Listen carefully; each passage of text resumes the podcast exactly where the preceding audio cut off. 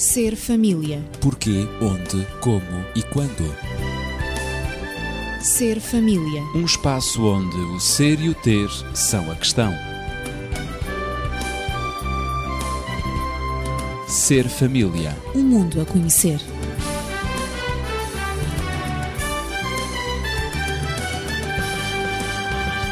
Dou-lhe as boas-vindas ao Ser Família. Estamos aqui para continuarmos o tema do perdão. O perdão, a faculdade de perdoar, é um dom e o perdoar é a operação, porventura, mais difícil da vida. É o maior risco da amizade e do amor. Estou acompanhado de Daniel Esteves, médico e terapeuta familiar, também de Natividade Lopes, professora na área da pedagogia. Eu sou Ezequiel Quintino e dou-lhe as boas-vindas uma vez mais. Se nos quiser contactar, já sabe o nosso telefone nas horas de expediente 219 10 63 10 ou 96038 9750. No fim do programa voltarei a repetir os nossos contactos telefónicos e também tenho o correio eletrónico à sua disposição serfamilia.radioclubdesintra.pt Portanto, vamos prosseguir com este tema que já tem sido tratado largamente uh, em conversa entre nós, mas na realidade o perdoar, a faculdade de perdoar, não é natural, digo eu. O perdoar é o poder do amor ao quebrar a regra natural. E, e, perante tudo isto, se de repente acontecesse quase um milagre, digo eu, no mundo, se todas as pessoas aprendessem a perdoar, o que é que poderia acontecer na nossa sociedade e no nosso mundo? Esta é a questão para os dois, eh, Daniel Esteves e Natividade. Bom, se isso acontecesse, diríamos que o mundo era totalmente diferente daquele que é hoje, não é? Imagino que sim, não é? uh, mas eu gostaria de situar a questão, não tanto nessa questão idílica, não é? Uhum. Uh, e perfeitamente utópica, mas numa questão mais concreta. Uhum. E, enfim, um dos meus netos tem uma paixão especial por comboios. Uhum. Durante algum tempo da sua vida, ele viveu numa casa situada próximo de uma passagem de nível. Ele não quer ser maquinista, não é? Isso? não faço ideia. não faço ideia. Ou engenheiro, sei lá. Sabe-se lá. E então o que acontece é que aquela criança apercebeu-se da casa onde estava, porque estava a uns 200 metros da passagem de nível, apercebeu-se da passagem dos comboios. E esses comboios, portanto, naquele local são comboios muito grandes, comboios com cento e muitas carruagens Uhum. comboios de carga, eh, portanto, que demoram muito tempo a passar. passar. E sempre que a criança se apercebia disso, ela manifestava sempre uma excitação muito grande e querer ver o comboio. Nós trazíamos-lo até à porta, até à rua. A contar os e ficava a contar, não digo porque não sabia, mas ficava, portanto, extasiado a ver aqueles vagões a passarem, passavam e passavam e passavam. Enfim, Era interminável. Interminável. Bom, em função disso, compreendemos todos que ele gostava de comboios. E os seus brinquedos favoritos passaram a ser comboios. Lembro-me que um dia cheguei próximo dele, portanto, numa viagem, portanto, fomos até o Canadá, onde ele está agora, e... Essas cenas são nos Estados Unidos? São, são, são, são. Claro. Nos Estados Unidos, sim, sim. ele, entretanto, depois foi para o Canadá, mas nós viajámos até lá e ele foi-nos esperar ao aeroporto, acompanhado do pai e levava uma maletazinha na mão que não largava. Mesmo quando ia sentado na cadeirinha, porque o pai levou a cadeira para evitar ter que andar com ele sempre ao colo, não é? Eh, ele não largava aquela maleta. E a certa altura eu perguntei ao meu filho: o que é que ele tem na maleta? O que é que se passa? E diz-me o meu filho: não lhe toques, deixa estar, porque isso são os brinquedos prediletos dele, são os comboios. E, portanto, mesmo que não pudesse brincar, ele tinha que os levar. Bom, a partir desta realidade, uh, acaba por se chegar a um outro estadio de situação, que foi comprar-se um livro com imensos autocolantes de comboios. De comboios. Teria de ser. Exatamente. E então o menino aprendeu como é que se ia buscar esses autocolantes e como é que se poderia compor o comboio que ele quisesse. Mas dizia-se-lhe sempre: olha, que tu não podes, portanto, agora pôr isto aí de qualquer maneira. Um dia ele pediu o livro, queria brincar, sim senhor, lá se fez o aviso, atenção, não. Bom, passado algum tempo, quando demos por isso, tínhamos a casa toda transformada num mostruário de comboios. Ele colou aqueles Havia autocolantes, autocolantes em toda a parte. todo o lado. Havia, era no chão, era nas paredes, era nos móveis, tudo tinha autocolantes, sempre de comboios, como é fácil de entender, não é? Bom, nessa altura, a mãe passou-lhe, digamos, um sermão. Um sermão, então, mas eu não tinha dito assim, eu não tinha dito assado, e tu foste fazer, e foste acontecer. Aquelas coisas que as mães sabem dizer nesses momentos, não é? A casa E- transformada em museu de comboios. Exatamente. e agora, como é que vamos fazer? E isto, e aquilo, e aquele outro. E ele, portanto, reconhecendo a sua culpa, ele saiu-se mais ou menos com uma expressão deste, deste género. Pois é, eu agora preciso de alguém que me perdoe. Uma frase interessante. É, é uma frase interessante. E eu pergunto-me e eu pergunto-me se aquela criança não soube fazer a leitura da situação que muitas vezes nós adultos não sabemos ler. Eu agora preciso de alguém que me perdoe. Isso mesmo. Alguém que me perdoe.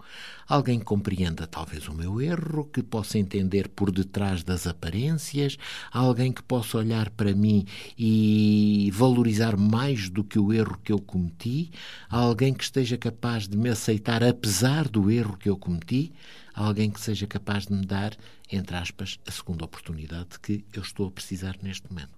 Esse é que será o alguém que me perdoe. Claro.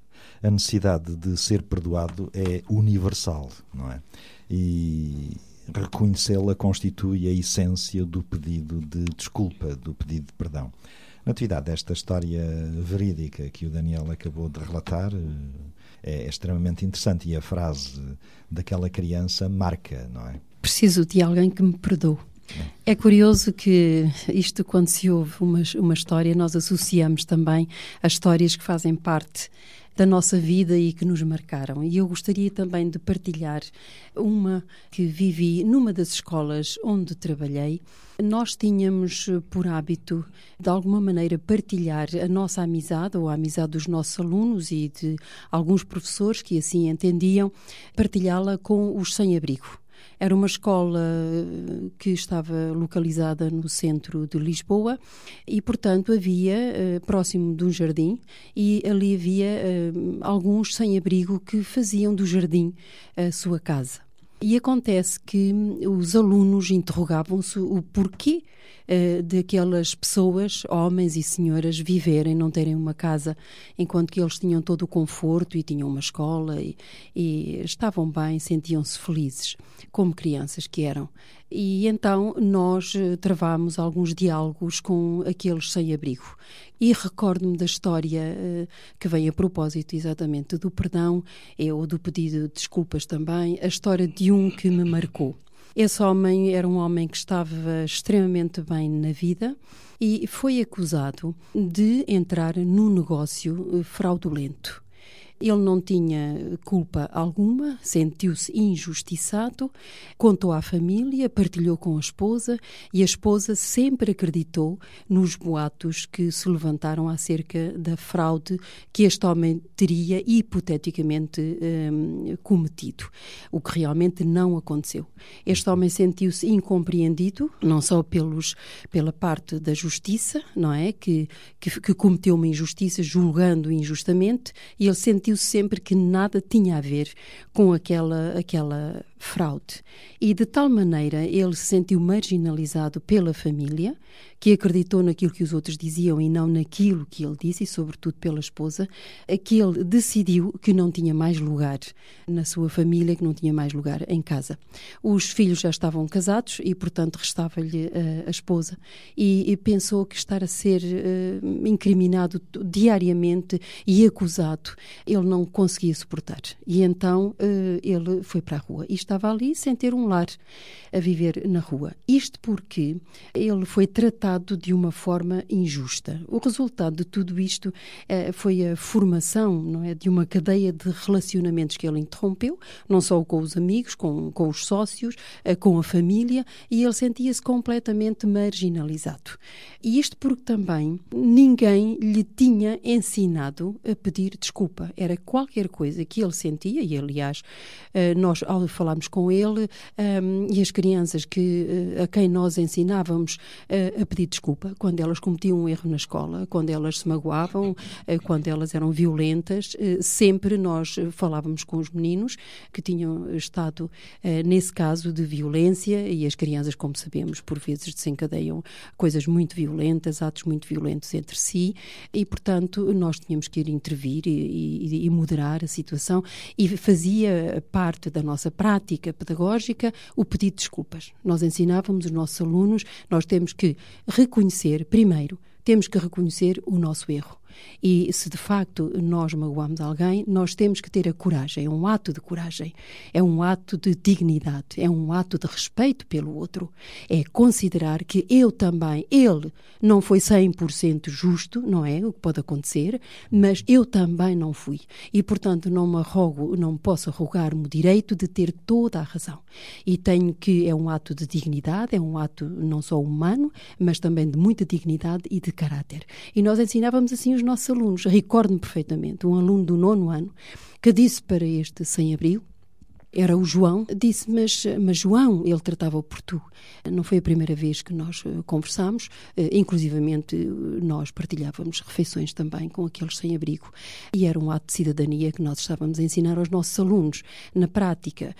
e então esse aluno do nono ano disse, João, mas porquê é que tu não pedes desculpa? Porquê é que... e ele dizia, eu pedi desculpa, eu não fiz nada, eu fui acusado injustamente, eu não cometi nenhuma fraude, eu não tenho nada a ver com isso. Isto foi uma armadilha armadilha que me tramaram, não tem nada a ver com isto. E então ele não foi capaz de ter um, um gesto, pelo menos de diálogo, de, de, de uma conversa mais amistosa, no, no, num ambiente mais, mais, mais calmo.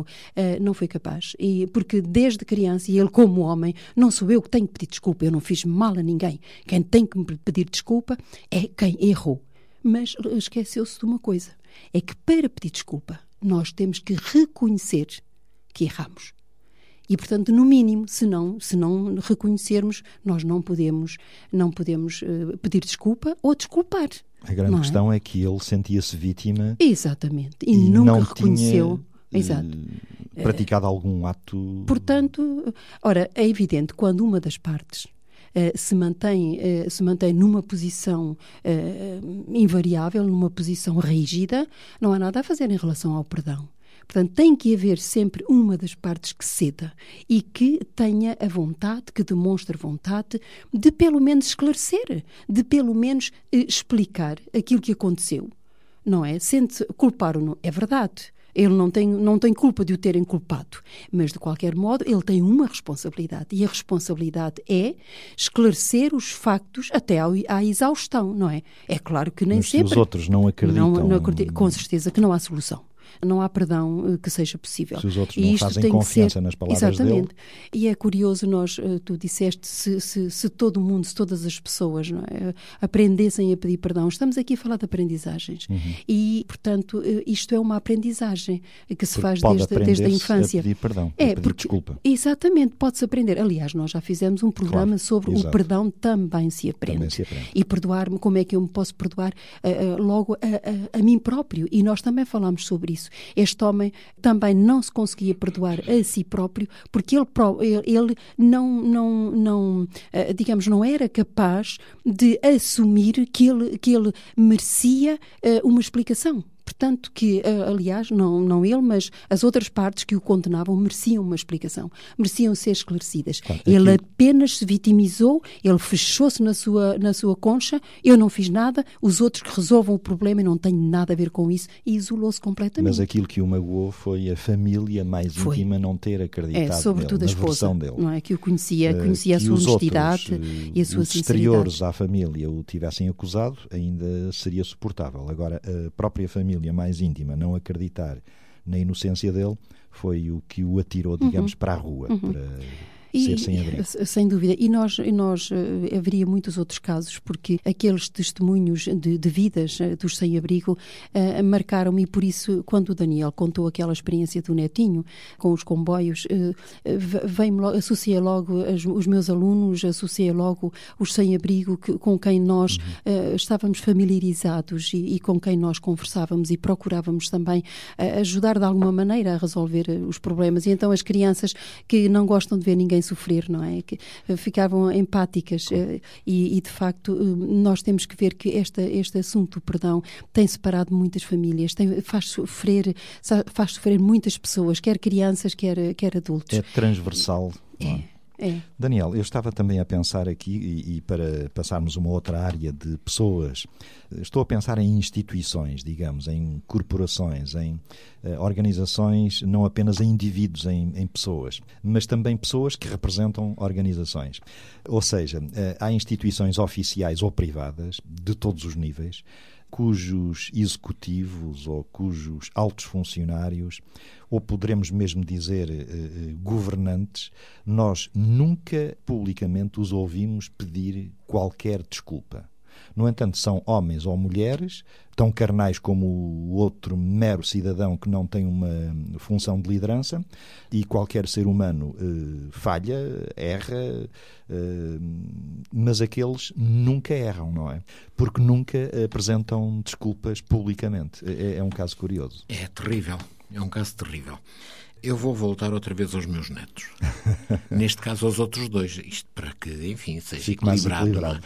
Os outros dois, portanto, pré-adolescentes, tinham a característica, como todas as crianças têm, não é? De às vezes o carro ser demasiado pequeno para eles lá caberem dentro. Uhum. E, portanto, iam os dois no banco de trás e aquilo às vezes começava a aquecer o ambiente, não é? Mesmo com ar-condicionado, aquilo não funcionava. E então. Estou a recordar por exemplo, da história. É. Exato. Por exemplo, uhum. a miúda, que é mais nova, fazia qualquer coisa ao irmão. E o irmão queixava-se. O irmão queixava-se. Uhum. E às vezes eu dizia para ela: vá, pede desculpa ao teu irmão. E ela. e, portanto, não articulava, digamos, as palavras milagrosas, não é? Até que o irmão mais velho não fazia mais nada, crescia para ela e ela sentia-se ameaçada. E então, quando se sentia ameaçada, desculpa, desculpa, desculpa. Às vezes já não ia a tempo. Levavam-se o papo e depois, ah, mas é que eu pedi desculpa. Mas pediste desculpa porquê? Porque te arrependeste, porque te sentiste mal com aquilo que fizeste? Não, pediste desculpa apenas para evitar as consequências daquilo que tu fizeste. Bom, este conceito é um conceito que na nossa sociedade tem feito história. Pois. De tal maneira que as pessoas acham que não devem pedir desculpas. Desculpas são para se evitar, não são para se pedir, dizem alguns. E então, dessa forma, as pessoas atuam, mesmo quando as coisas correm muito mal, eh, não há, digamos, que pedir desculpas. Reparem o seguinte, por exemplo, aquela grande empresa em França que registou um índice anormal de suicídios. É verdade. Alguma vez ouviram o o responsável por aquilo pedir desculpa. Bem pelo contrário, não é? Não. Bem pelo contrário. Ele, não, não. O que nós estamos a fazer está muito bem. Exatamente. O, os empregados é que os não Os funcionários suportam. têm todas as condições. Exatamente. Nós não temos culpa nenhuma. Mas foram 14 ou 15 ou 16 funcionários que se mataram em função da, do tremendo stress. E, do stress, da agressividade verdade. que a política daquela empresa claro. apresentava. Que os forçava Exatamente. a mudanças drásticas. É verdade. Por exemplo, imaginem, nós hoje, enfim, estamos metidos numa crise e falar em que é preciso apertar o cinto já não é novidade, toda a gente fala nisso e nós sabemos, pronto, temos um ano em que as coisas não vão correr muito bem, vamos estar sujeitos a. E muito desta crise não decorre apenas das influências da chamada crise externa. Uhum. Decorre das decisões que internamente foram tomadas.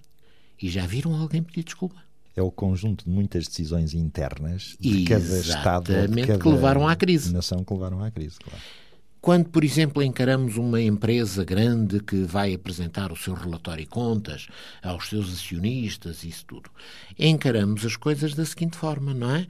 O presidente, o, como se diz, o CEO da empresa, não é? O executivo chega lá, bom, no último ano tivemos um acréscimo de 15% nos, nosso, nos nossos negócios, os nossos lucros subiram 50% e mais isto e mais aquilo e mais aquele outro. Tudo isto pode ser muito verdade, uhum. mas serve para mascarar aquelas decisões, porque de certeza que as houve, em que aquele executivo errou, prejudicou a empresa ou prejudicou alguém. Esmagou pessoas. Esmagou pessoas. Uhum. E o que é certo é que nunca se ouviu dizer: bom, eh, na situação tal realmente nós erramos os degraus por onde subiram estavam pejados de pessoas. Exatamente. Isto faz com que nós tenhamos que chegar à conclusão de que realmente o pedir perdão foi colocado numa prateleira muito afastada dos nossos olhos porque não se pretende utilizar. E se não se pretende utilizar, não se resolvem os problemas que estão inerentes a essas situações. Provavelmente o raciocínio de, desses homens e mulheres, não é, de, de altos postos, é que pensaram o seguinte: é melhor eu ficar muito quietinho no meu lugar para manter o meu cargo, a minha função, a minha posição, do que pedir desculpas e perder tudo. E até são capazes de estar a raciocinar corretamente. Porque pois. eu pergunto-me, os acionistas que cheguem a um, uma Assembleia Geral de uma empresa dessas e que ouçam o Presidente dizer: sim, senhor, os nossos lucros aumentaram. Mas eu não gostaria de deixar passar este momento sem dizer que neste negócio errei. Naquele negócio agi mal. No outro negócio não fui suficientemente correto. E reparem, estas grandes empresas têm eh, muitas vezes poderes de mascarar os seus insucessos. Eh, algumas delas são, portanto, detentoras de monopólios. Uhum. Uma empresa elétrica tem um monopólio, mais ninguém entra no seu ramo, no seu campo. E, portanto, se fizeram um negócio que foi negativo, e certamente todos nós nos lembramos que há alguns anos atrás algumas empresas tentaram a internacionalização que foi um fiasco, o que é que fizeram? Subiram os preços do, daquilo que forneciam. E claro, no relatório compensar. contas estava tudo mascarado, estava Exatamente. tudo bem. Claro. Houve aumento de lucros. Então este claro. homem, este trabalhou bem trabalhou bem. É um grande gestor. E se os acionistas o ouvissem dizer, não, não, mas nós falhámos aqui quando tentámos ir para este país, para aquele e para aquele outro, o que é que eles diriam? Espera, este homem afinal é capaz de não nos servir. Mas dependerá do grau de moralidade dos acionistas, Ora, é? nem mais. Em ajuizar... Ora, nem mais. em e, ajuizar portanto, a... eles acham que para serem sempre os super-homens, hum. eles têm que ser perfeitos e não podem mostrar qualquer falha. Eu continuo a pensar que nós somos fortes e dignificamos-nos quando assumimos as nossas falhas e as nossas fraquezas.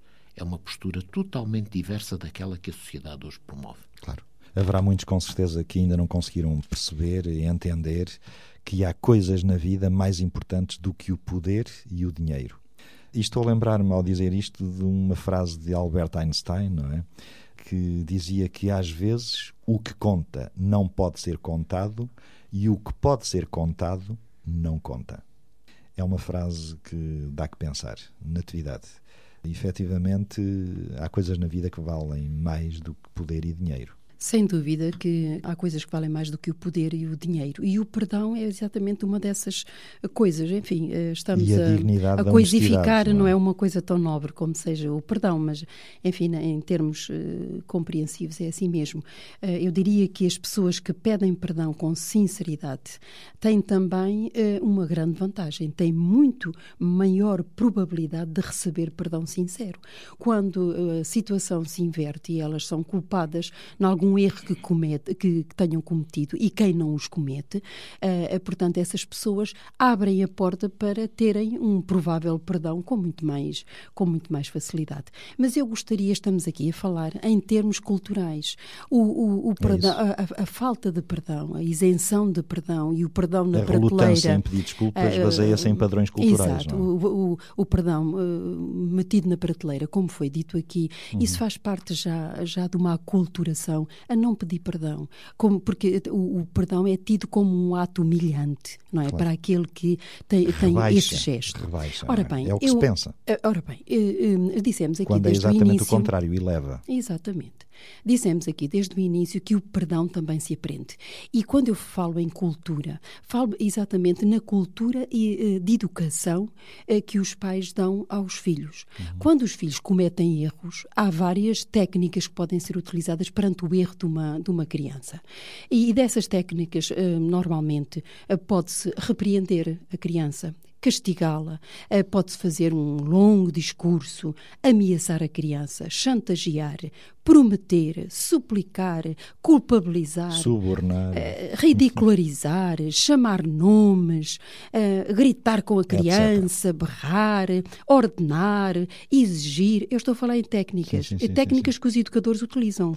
Desculpa, mas eu sei que estou claro, a ser exaustiva, claro, claro. mas esta é a realidade. Uhum. Às vezes a realidade choca-nos um bocadinho, mas já agora deixa-me deixa-me deixa-me continuar com os meus a verbalizar exatamente a, a realidade. Mas não te esqueças depois dos aspectos positivos. As nossas reações, não é? A ridicularizar, uhum. chamar nome, já disse, gritar, berrar, ordenar, exigir, comparar com os outros. O teu irmão não faz isto, só tu é que fazes sempre estes disparates. E, e portanto, e, e, dizer uh, que os outros é que são bons e que os nossos não prestam para nada. Portanto. Desvalorizar. Uh, perder a paciência. Há várias técnicas que nós poderemos utilizar. Mas essas são as negativas, não é? Estas são as negativas. E normalmente são estas que são as mais utilizadas, infelizmente. Ora, a técnica.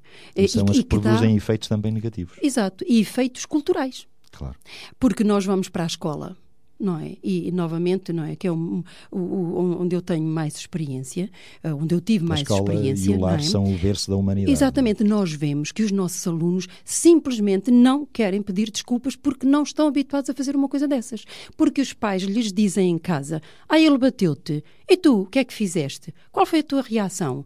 Uh, eu não fiz nada. Ah, tu és um parvalhão, porque é que não fizeste nada? Se ele te bateu, tu devias também bater. Esta é a maneira como, hum. como eles são ensinados. Felizmente, não todos. Tem, claro. Temos aqui, portanto, o aspecto louvável que nem todos. Há uma grande maioria também Aspectos que não. Ora, o que é que então. nós devemos fazer perante o erro, o erro dos nossos filhos? Para já, os estudos dizem que uma criança de dois anos, quando é repreendida, tem 80% de probabilidade de cometer no mesmo dia ou na hora seguinte exatamente a mesma coisa pela qual, o mesmo erro pelo qual uhum. ela foi repreendida. Isto é o que os estudos dizem e é importante nós sabermos isto. É que as crianças não, por vezes, não compreendem, depende da idade, não compreendem toda a linguagem que o adulto emprega para explicar o que está certo e o que está errado. Nem até o alcance e, portanto, do erro. Nem o alcance do erro, claro. exatamente. E é pela prática do erro erro que a criança aprende que aquela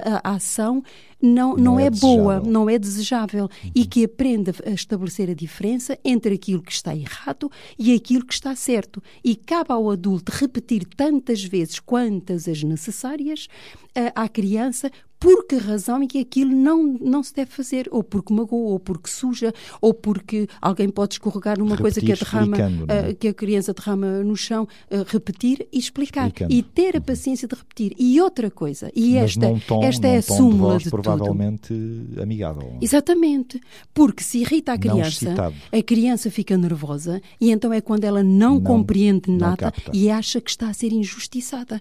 Mas como é que foi? Eu não tive a culpa, eu deixei cair. Mas eu não, eu não sei como Mal é que foi. É que eu fiz. Eu, eu, Partiu-se, é verdade. A, a, a minha mãe disse-me para eu não, não passar tão perto da mesa. Quantas vezes ela, ela me disse para eu não passar, mas a criança não conseguiu ainda uh, monitorizar, digamos, os seus gestos, uhum. não é verdade? Uh, e, e, portanto, ela sem querer, ela não partiu a jarra por querer. E ela está muito infeliz por ter partido a jarra. Já está é castigada por isso. Injustos Injustos quando as coisas não são tratadas com paciência. E a súmula disto tudo é os pais assumirem que eh, os seus erros perante os filhos e pedirem desculpa aos filhos, é esta a maior aprendizagem do perdão. Filho, desculpa, eu não reparei nisso. Filho, desculpa, o pai errou. Desta vez eu não consegui ver, mas tu tens razão. Haver o arrependimento. Prometo não voltar a repetir isto. Prometo não te julgar uh, precipitadamente. Prometo ter mais paciência para a próxima vez. Só assim é que nós poderemos uh, ser uh, educadores corretos adultos educadores positivos e disciplinar pela positiva, porque é a disciplina hum, positiva que é a disciplina que é construtiva e que pode construir para o futuro da vida dessa, de, dessa criança que depois se tornará adulto. E ele aprende, aprenderá a perdoar na medida em que ele for perdoado. Ele aprende, aprenderá a pedir desculpa na medida em que desculpas uh, do, dos adultos lhe forem apresentadas. E era isto que eu queria dizer para quebrarmos uhum. este, este ritmo infernal em nome dos esta direitos. Cadeia, é? esta é? cadeia, não é? Em nome dos direitos humanos, em nome do direito da criança, dos idosos, em dos animais, etc. E da liberdade uhum. e da democracia, não se perdoa ninguém porque as pessoas sabem muito bem, sabem muito bem Nem aquilo a que têm direito e até mesmo quando somos atendidos numa, numa repartição, num, muitas vezes Isso somos tratados, portanto, haveria muito a dizer. Portanto, ele sabe como cidadão quais são os deveres dele. Se teve que esperar, eu não tenho culpa nenhuma, não há um, não há um muito obrigada, não há um pedido de desculpa, não há uma atenuante, um sorriso, um é? sorriso exatamente, mas, um sorriso. mas eu estou no cumprimento do meu dever e aquilo, portanto, como cidadão também tem o, o dever dele, o dever dele é esperar, o dever dele é, é compreender, Poderíamos etc. dizer que a arte um, de pedir desculpa, a arte de pedir perdão não é fácil, não mas é pode fácil, ser mas, aprendida. mas tem que ser aprendida e, vale e aprendida pena, por todos. Vale a pena empenhar-se. Daniel, quando alguém se desculpa, quando alguém confessa que errou, as portas abrem-se para um novo mundo, podemos assim dizer, um mundo onde há saúde emocional e também saúde interior e espiritual. Sem dúvida. E essa pessoa, ao pedir perdão, não está a fragilizar-se, não está a expor-se e a ficar à mercê dos outros está a fortalecer-se.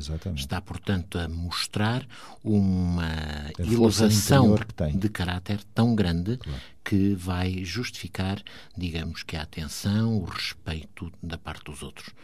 Não esqueçamos, todos nós, como dizia o meu, o meu miúdo, todos nós precisamos de alguém que nos perdoe. É isso.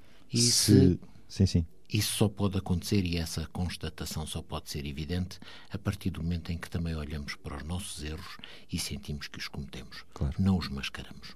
Se pedir desculpa, se pedir perdão fosse um estilo de vida, tudo seria mais fácil. Sem dúvida, sem dúvida. E era exatamente o que eu ia para dizer. Penso que de toda uh, esta série dos programas que nós fizemos aqui no Ser Família, ehm, se nos ficar esta ideia de fazer do perdão, do arrependimento genuíno, do, do reconhecimento dos nossos erros, do assumir a responsabilidade uh, dos nossos erros para evitarmos, pouparmos as consequências destes mesmos erros sobre nós próprios a nível emocional, uh, sobre os nossos queridos sobre os nossos amigos seria tão bom se fizéssemos do perdão, do arrependimento genuíno, um estilo de vida. A nossa saúde mental seria superior àquela que existe agora. Nós não, não, nos, não viveríamos tão tristes por vezes, tão, uh, tão sós e também emocionalmente e mentalmente nós seríamos muito mais saudáveis. O mundo seria bem melhor e as famílias também.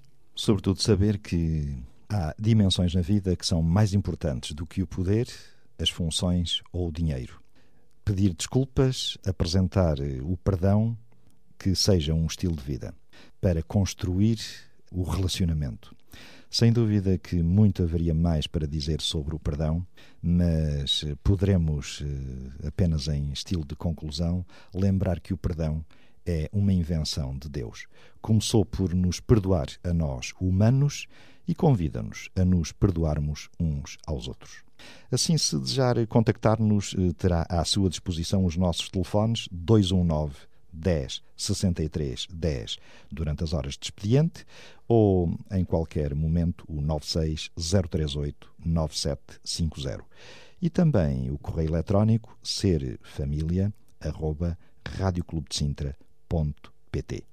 Vamos crescer eh, emocionalmente e também no nosso interior sendo humildes ao ponto de reconhecer os nossos erros e apresentar desculpas, para que as amizades e o amor possa ser construído com laços fortes.